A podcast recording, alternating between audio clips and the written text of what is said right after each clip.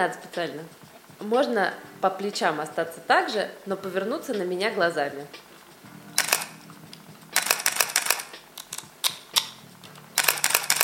Можно полшага вперед. Так? Да, и немного в три четверти. Ага. Чудесно. Но позировать не надо, можно расслабиться. Отлично. И немного правее. А? Спасибо. Класс. Привет! Меня зовут Катя Лам, и я редактор подкаста «Переверни пингвина». В нем дети-ведущие расспрашивают самых разных профессионалов об их работе. Только что вы слышали, как работает наша новая гостья – фотограф. И сейчас наш ведущий вам ее представит. Привет, меня зовут Кир, мне 8 лет. У нас сегодня в гостях фотограф Ксения Плотникова. Привет, меня зовут Ксения Плотникова, я действительно фотограф, и одновременно с этим я еще преподаватель, я преподаю в Высшей школе экономики на отделении фотографии. Давайте к вопросам переходить. Давай, Кир. Давай. Мы с тобой договорились на «ты», да? Да. И мой первый вопрос. э, Кого ты фотографируешь? Я фотографирую в основном людей. Вообще моя фотографическая карьера началась с того, что я снимала детей в детском лагере. Мгм. И после того, как я пофотографировала там детей, я вернулась в Москву и поняла, что хочу заниматься только фотографией в своей жизни, уволилась с настоящей работы, которая не была связана с фотографией, и начала снимать людей, семьи, детей. Понятно. А ты фотографируешь людей только дома или вообще в любом месте? Это зависит от того, что от меня хотят. Если мне нужно, например, сделать репортаж о какой-нибудь профессии, вот, например, мы с тобой разговариваем о профессии, а бывает, что профессию нужно проиллюстрировать фотографиями. И тогда я снимаю человека на работе. Если мне нужно рассказать что-то о переживаниях человека, то я могу пойти с ним в какое-то очень важное для него место и снимать его там, рядом с каким-нибудь, не знаю, пнем или деревом, или в болоте, как придется. А ты говоришь людям вообще, как позировать, как вставать, как вообще все делать? Я сторонник того, что фотография фиксирует наше настоящее, нашу действительность, которая нас окружает. И поэтому, когда я снимаю людей, мне хочется, чтобы они были как можно больше похожи на себя в жизни, а не играли какую-то роль. Самое главное, что я делаю, это наблюдаю за их жизнью и просто вовремя нажимаю на кнопку.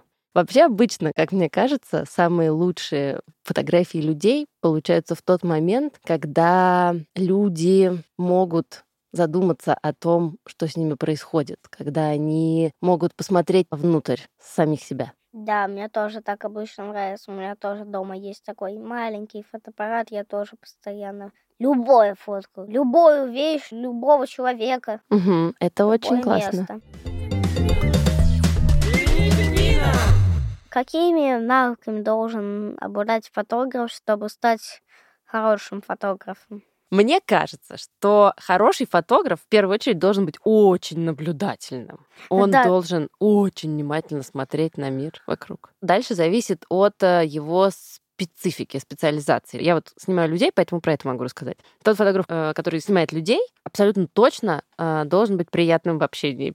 Он должен уметь поддержать беседу, успокоить своего героя, поговорить с ним так, чтобы герою было приятно и комфортно находиться в обществе фотографа, чтобы он мог расслабиться и раскрыться. Поэтому, мне кажется, какие-то постоянные качества — это наблюдательность, внимательность. Ну а дальше какие-то общечеловеческие идут качества. А нужно учиться, чтобы стать фотографом? Мне кажется, конечно, нужно учиться. Хотя есть очень много примеров фотографов, которые никогда не учились в фотографии и отлично справляются со своей задачей. Но чему тогда можно учиться? Мне кажется, что главное обучение фотографии — это то, что называют насмотренность. То есть, когда ты очень-очень много смотришь чужих фотографий, понимаешь, какие из них тебе нравятся, какие нет, и начинаешь их внимательно рассматривать, анализировать, понимать, что вот здесь, например, мне очень нравится, как лежит свет на предмете.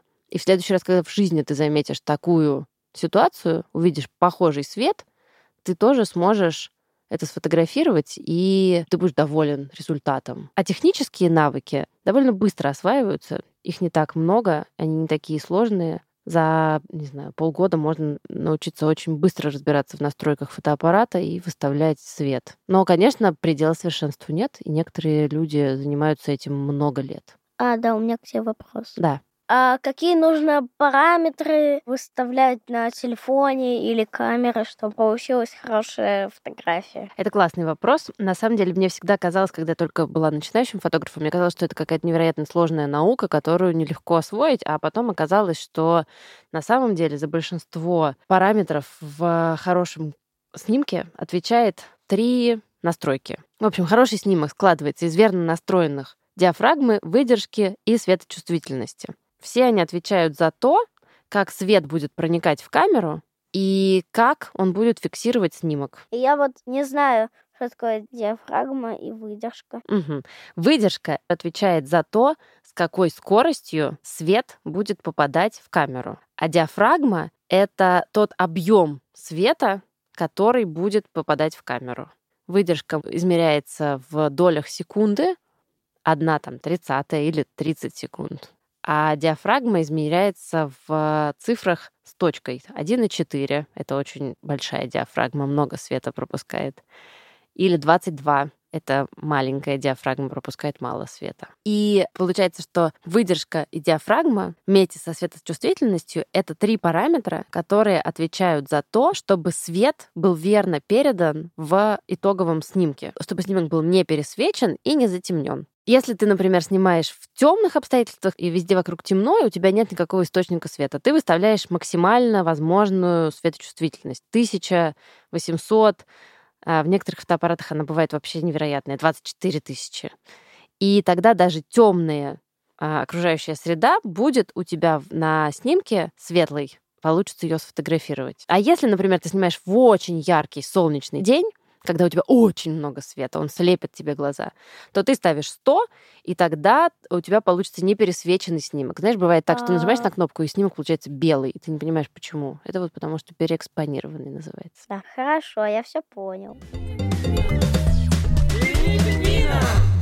Ксения, а какие вообще бывают, ну, например, жанры фотографии? На самом деле в современной фотографии такое ощущение, что они все немножечко смешались. Я поэтому расскажу, какие бывают фотографы. Бывают фотографы, которые снимают только исключительно предметы, называются предметные фотографы. И это тоже ужасно интересная область, в которой можно развиваться. Это предметы фоткают? Да. Некоторые фотографы фотографируют предметы в рекламных целях, например, флакончик с духами, а некоторые фотографируют с точки зрения понимания мира лучше. Например, есть такой фотограф Тайрин Саймон. У нее был такой проект, она провела несколько дней в аэропорту на границе в Америке и снимала все предметы, которые конфисковывали у прилетающих в страну. Буквально все? Все? Да, она сняла огромное количество этих предметов, и она снимала их очень просто. На белом фоне стоял объект. Это как бы разные всякие вещи. Да, что угодно. Какие-то таблетки конфискуют, какие-то колюще-режущие предметы, какие-то, например... Какие, какого-то, например, даже попугая. Попугая, да. Контрабанду. Например, дорогая сумка, которую ввозят в страну нелегально, и которая обмотана вот таким толстым слоем скотча, чтобы не просвечивалось через нее логотипы. А как она все эти объекты заполучила? Так хорошо фоткала, что ей разрешили. Дело даже не в техничности того, как она фоткала, а просто в том, что она известная фотограф, художница, и это был не первый ее такого рода исследовательский проект, и поэтому ей дали разрешение да, поверив в то, что ее работа станет интересной. И я в тебе даже не сомневаюсь, что ты станешь такой же, как она. Это безумно приятно. Это лучшее, что я слышала за всю свою жизнь, Кир. Спасибо. Да не за что. Вот, потом, возвращаясь к разным фотографам, бывают фотографы, которые снимают исключительно архитектуру здания. Мама у меня тоже фотограф. А что твоя мама снимает? Одежду снимает. Ну, то есть, вот видишь, твоя мама специалист в другого рода съемки. Да, и она прям снимает, как будто бы это не фото, а какое-то произведение искусства. Ничего себе. Это высокая оценка работы. Мне очень нравится. Ну, в общем, есть фотографы, которые снимают репортажи, то есть приходят на какое-то событие, мероприятие или встречу людей и фотографируют там, пытаясь поймать какие-то настоящие эмоции, фиксировать события, которые происходили. Бывают пейзажные фотографы. Ну, пейзаж. Угу. Которые снимают окружающую нас среду. У нас, скорее всего, мама пейзажный фотограф. Угу. И меня она постоянно фоткает, иногда бывает такое, что мне надоедает стоять и позировать по два часа. Это, кстати, тоже ужасно интересный вопрос про то, как живут дети фотографов. Моим детям тоже постоянно надоедает, что я их фотографирую. Мы приезжаем в какое-то место на речку. Я хочу быстрее покупаться. Мама такая, нет, стой возле камышей, давай я тебя сфоткаю. Представляю эту ситуацию, многократно она была в моей жизни тоже. Но тебе потом приятно смотреть на эти фотографии? Да, я потом сижу, смотрю. Это помогает, как будто бы Это помогает, если, например, ты потерял какой-то осколок памяти, то потом ты типа смотришь какой-нибудь альбом или в телефон какие там фотки. Мгм. Ты видишь какую-то фотку, которую ты забыл, и этот осколок тебе прилетает. прилетает. Это, кстати, тоже ужасно интересный вопрос. У меня этому вопросу была посвящена целая выставка. Я очень долго снимала в одном детском лагере. В течение 10 лет каждый год я туда ездила, фотографировала детей. Они росли на моих глазах. И мне казалось, что я сохраняю все, что там происходит. Как будто бы наша память — это такие консервы, и я их закрываю при помощи своих фотографий. Как огурцы, складываю фотографии в баночку. А потом я начала думать о том, что вот эти вот фотографические образы, они со временем вытесняют наши настоящие воспоминания. И мы вспоминаем не то, что было на самом деле, а картинку. И это тоже очень интересный эффект. А можно еще один вопрос? Конечно же. Со стороны может показаться то, что фотографировать просто. Просто берешь э, человека или пейзаж, или картину, все, что ты перечислял раньше, Мгм. и нажимаешь на кнопку. Мгм. А на самом деле это сложно, легко. Мне кажется, что фотография — это действительно очень простое средство. Оно создано для того, чтобы быть простым. Но мне кажется, что здесь э, за этим вопросом кроется еще один интересный вопрос про то, с каким чувством ты подходишь к фотографированию. Вот это вот уже очень сложно, потому что все мы, все люди, технически видим абсолютно одинаково. У нас у всех одинаково устроены глаза. Но если нам дать фотоаппарат и попросить сделать фотографии в этой комнате, все мы сделаем абсолютно разные снимки. И это потому, что то, У что каждого мы... есть разное мирозрение. Абсолютно. Например, я люблю гитары, и я в этой комнате выделю гитары и буду снимать только их. А ты любишь Я люблю динозавров. Динозавров. Я выделю только их.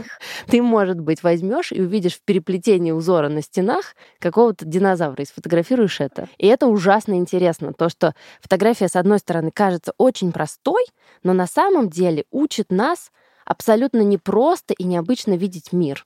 Как ты согласен с этим? Да. Но это на самом деле, когда ты берешь фотоаппарат в руку в первый раз, Да. то ты пытаешься полчаса подобрать кадр и думаешь, где же мне сфоткать? И это тоже как будто бы эксперимент, да? Вот мне кажется, что самые классные современные фотографы, они как раз не утратили вот этого вот любознательного взгляда на мир, почти что детского, когда тебе интересно все, и ты смотришь на все с такой жадностью и думаешь, это очень красиво, я хочу сфотографировать, это очень интересно, а вот здесь мне нравится фактура листика, ну или что-нибудь такое. И фотография становится фактически инструментом в этом познании. Молотком, чтобы забить себе в память Это очень хороший образ молотком, чтобы Чтоб забить забить себе в память. память Это фантастика. какое-то воспоминание. И когда гвоздь вылетает, то ты можешь просто посмотреть фотографию и забить его обратно. Да, это прям целая картина мира у нас с тобой получилась. А вот разница в чем фото просто на телефон или на профессиональный фотоаппарат? Мне кажется, нет никакой разницы. То есть есть разные задачи, для них мы используем разные инструменты. Если мы хотим сфотографировать быстро на улице какую-то невероятно важную, интересную сцену, мы быстро достаем телефон и снимаем на него, и у нас может получиться хорошая фотография. А если мы, например, делаем красивый постановочный портрет, просчитываем свет, то мы можем взять большеформатную камеру, и тогда наш портрет получится более выразительным. А как отличить плохую фотографию от хорошей? Это один из самых сложных вопросов, которые я получала за сегодняшний день. Попробуем на него ответить. Есть такой философ Ролан Барт, и он, мне кажется, описал это максимально точно и понятно. Он сказал, что все изображения можно разделить на две категории. Одна категория обозначается э, латинским словом «студиум», это категория изображений, которые нам интересны с точки зрения того, что мы вообще любопытные люди. Нам интересно посмотреть на Ниагарский водопад. А есть другая категория фотографий, те как раз фотографии, ну как, для меня это и есть определение хорошей фотографии. Фотографии, которые нас трогают. У Барта это называется пунктум. Пунктум с латинского переводится как укол. То есть какая-то фотография, которая нас задевает, колет в самое сердце. И вот какая фотография станет для нас пунктумом, а какая не станет, определить невозможно. У каждого свой пунктум, в зависимости от того, что ты пережил до. Например, ты любишь воду, а боишься грозу, и ты увидишь фотографию, в которой молния бьет воду, я сейчас очень упрощаю, но она тебя тронет, она вдруг всколыхнет в тебе какие-то очень важные струны, и поэтому она будет для тебя настоящим произведением искусства, хорошей фотографией. Ну а при этом она может быть серенькая картинка, напечатанная на простом принтере. Ну то есть очень сложно определить, какая фотография хорошая, какая плохая, потому что есть какой-то ряд технических характеристик, но даже будучи выполненными, они не становятся гарантом того, что фотография хорошая. Да, я согласен. Бывает, что мы, например, пришли на выставку, и мы видим там 15 пейзажей, очень красивых, с невероятными закатами, скалами, морем. Ну, то есть кажется, что это хорошая фотография, но она абсолютно не трогает нас. Мы просто пройдем мимо и завтра эту фотографию не вспомним. Учитывая то количество визуальных образов, которые сейчас нас окружают, они повсюду. Куда бы мы ни посмотрели, мы видим какую-нибудь фотографию или постер или рекламу. И во всем этом огромном потоке есть только некоторые картинки, изображения, которые нас почему-то задевают и заставляют вспоминать о себе годами. А как ты думаешь, мы поменялись ролями. А как ты думаешь, почему люди вообще фотографируют? Ну, люди, мне кажется, фотографируют, чтобы запечатлить что-то на память, чтобы Мгм. поставить себе что-то. Это очень классный ответ, и действительно это одна из ключевых мотиваций, которые заставляют человека взять фотоаппарат что-то сфотографировать. И когда мы, не знаю, листаем альбом семейных фотографий, чаще всего это какие-то фотографии из путешествий, да? Да, или, например, семейный альбом, где Мгм. всякие фотографии. Да, с бабушками, дедушками. дедушками, всякие черно-белые. Да, ты любишь такие? Да, у меня тоже есть такой. Зачем люди фотографируют? Мне кажется, это такой гигантский вопрос, на который всей Нет жизни... ответа. всей жизни не хватит, чтобы ответить. Но мне кажется, что люди фотографируют для того, чтобы получше понять мир. Например, был такой фотограф Ричард Авидон, и он говорил, что для того, чтобы рассказать что-то о человеке, единственное, что у нас есть, это его одежда, лицо, поза, мимика. И это очень классная тоже идея, что наша внешность, наша поза, наша мимика очень многое про нас говорит, что мы, возможно, даже хотели скрыть. Я могу привести пример из того же рода семейных альбомов. Когда мы их разглядываем, мы иногда смотрим чужой семейный альбом, и мы видим разных людей. Бабушек, дедушек, дядь, теть. И вот мы можем заметить, если мы внимательный зритель, что бабушка с дедушкой сидят все время с разных сторон дивана. А потом мы узнаем, что они, возможно, не очень ладили друг с другом в этот период, когда была да, у сделана меня фотография. тоже, я постоянно смотрю фотку, вижу. Видишь, как что-то проступает, да? Да, вижу, что что-то тут не так. Ага. И это тоже очень интересное свойство фотографии. Мне кажется, что фотография устроена таким образом, что она в какой-то момент проявляет огромное количество связей, которые существуют в мире, но мы иногда их не замечаем. А на остановленном кадре, на картинке, мы, взглянув на нее, вдруг видим, как А связано с Б. Ксюш, а какая твоя была самая, ну, интересная съемка? Самое необычное. Ну, то есть у меня было много интересных съемок, но вот самое необычное, которое сразу приходит в голову, это была такая съемка. Знаешь, парк Музеон? Не, не знаю. Такой парк в Москве, напротив парка Горького, в котором огромное количество скульптур. И к его юбилею издавали буклет, в котором было разное количество всякой информации и рассказов про музеон, про скульптуры. И меня попросили снять скульптуры, но необычно, не просто, меня попросили снять скульптуры как живые как живых людей. И это была такая классная задача, и ее было очень интересно реализовывать. Мы приехали в 6 утра в парк, когда в нем не было никого. Я Кроме под- рабочих. ну да, там были какие-то рабочие, какие-то машины полючные ездили. Но самое интересное было, что это тоже был такой э, эксперимент. Я пыталась посмотреть на памятники, на мраморные изваяния или бронзовые, как на настоящих людей. Пыталась найти в них какие-то повороты, мимику, какое-то движение, и это было ужасно интересно, потому что я все время близко очень была к этим памятникам, я столько деталей в них заметила.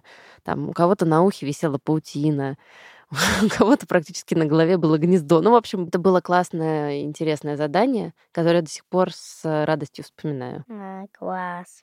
а что ты любишь фотографировать для себя? Не по работе, а просто для себя. Вообще, я люблю, когда ты вдруг идешь и что-то невероятное заметил. Вот я могу рассказать про последнее. Э, я недавно поливала цветок, и потом поставила его на кафель, и из него натекла такая лужа воды. Она была такая красивая, такая классная, пластичная. Вода как-то матово поблескивала. Гимнастка, лужа. Лужа гимнастка, да. И я с большим удовольствием минут пять фотографировала эту лужу, хотя мне вообще не нужно было это. Да. В общем, когда ты вдруг замечаешь какое-то интересное явление, которое раньше не замечал, это всегда бывает очень приятно А у меня сфотографировать. Тоже была во дворе лужа. Я вышел случайно с фотоаппаратом, когда я его положил себе в рюкзак, даже не заметил этого. Мгм. Я достал фотоаппарат, увидел эту лужу, и она была похожа одновременно на все. М. Во-первых, на слона, во-вторых, на динозавра, в-третьих, на жирафы, вообще на Классно. все. Это как облака бывает тоже. Так же интересно фотографировать, потому что они тоже бывают похожи на что-то. Ксюш, а Мгм. что ты посоветуешь детям, если они захотят учиться прям на фотографа? Или уже даже чуть-чуть фотографируют? Я посоветую детям всегда каждый день с собой брать фотоаппарат и постоянно фотографировать. Каждый раз, когда хочется сфотографировать, нужно обязательно это делать, останавливать родителей и говорить, ничего страшного, если мы опоздаем на кружок, сейчас надо сделать фотографию. И делать как можно больше фотографий. А потом смотреть их и пытаться думать о том, что вам в них нравится, а что нет. И снимать каждый день. Мне кажется, что когда ты ребенок, самый классный способ научиться это как можно больше практиковаться. Да. Если вам потом это не надоест, то надо попросить родителей купить каких-нибудь фотоальбомов с фотографиями известных фотографов, разглядывать их, смотреть, как там что снято, с какого угла, с какой точки, как падает свет. И все это будет учить вас смотреть на мир еще внимательнее и еще больше замечать каких-то классных, интересных подробностей. Ну а потом вы дорастете до каких-нибудь фотокружков. Да. Ксюш, у меня, кстати, последний самый вопрос, который я не хочу заканчивать. За что ты любишь свою работу? Я люблю свою работу за то, что она дает мне возможность оказываться в таких местах и наблюдать за такими вещами, которые, мне кажется, я никогда бы не увидела, если бы я не была фотографом. Вообще, фотограф — это такой пропуск в необычный мир, который не всегда доступен. Ну, Ну, например, типа? не знаю, я могу попасть в какие-нибудь закрытые помещения, если меня зовут туда пофотографировать, за кулисье театров, в хранилище музеев, снимать памятники в 6 утра. Ну, то есть как будто бы профессия фотографа дает тебе возможность стать куда более внимательным человеком, в принципе. Мы с тобой использовали этот образ. Мы говорили о том, что фотография иногда проявляет некоторые связи. Так вот, когда ты фотограф, у тебя как будто бы становится такое сверхзрение, и ты многие связи начинаешь видеть. Мне понравилось. Я точно буду соблюдать все эти правила. И я очень, очень хочу пойти по твоим стопам. И в самом конце мы спрашиваем наших гостей, какие профессиональные слова они говорят в работе. Чаще всего. Какие у фотографов такие слова? Можешь нам, Ксюша, сказать? Мгм. Мне кажется, мы с тобой э, их сегодня уже обсуждали. Это диафрагма, выдержка и точно слово свет. Фотографы все время обсуждают цвет. Цвет может быть рассеянный, подходящий, неподходящий, контровой. Контровой свет — это когда источник света находится за объектом, объект его перекрывает, и у объекта образуется такой ореол из света вокруг. Рамка? Ну, сияние такое, как будто бы вокруг силуэта человека или силуэта объекта. Короче, свет — это важно. Ну, все, спасибо, Ксюш, за то, что пришла к нам. Было очень-очень-очень интересно, потому что я сам хочу стать фотографом и снимать вместе с мамой. Потому что когда мама постареет, она уже будет не готова снимать что-то, и я буду за нее снимать. Тогда у вас будет династия фотографов. Да. Ну все, спасибо. Дорогие слушатели, всем пока. Кир, спасибо большое. Очень приятно было с тобой поболтать. Спасибо нашему ведущему Киру Сагаманяну и фотографу Ксении Плотниковой. Пишите нам, о каких профессиях вы хотели бы узнать в наш чат-бот в Телеграме, который называется Hello Гусь Гусь Бот или Привет Гусь Гусь. Следующий эпизод подкаста можно послушать прямо сейчас в приложении «Гусь-Гусь», став нашим подписчиком. А через две недели эпизод станет бесплатным в «Гусь-Гусе» и появится везде, где вы привыкли нас слушать. Пожалуйста, ставьте нам оценки, оставляйте комментарии в разных приложениях, рассказывайте о нас друзьям и знакомым. И спасибо всем, кто работал над этим выпуском. Звукорежиссеру и композитору Жене Миневскому, выпускающему редактору и продюсеру Лизе Марантиди, расшифровщику Кириллу Гликману, фактчекеру Полине Семеновой и студии «Резонант Артс». Меня зовут Катя Лам. До скорого!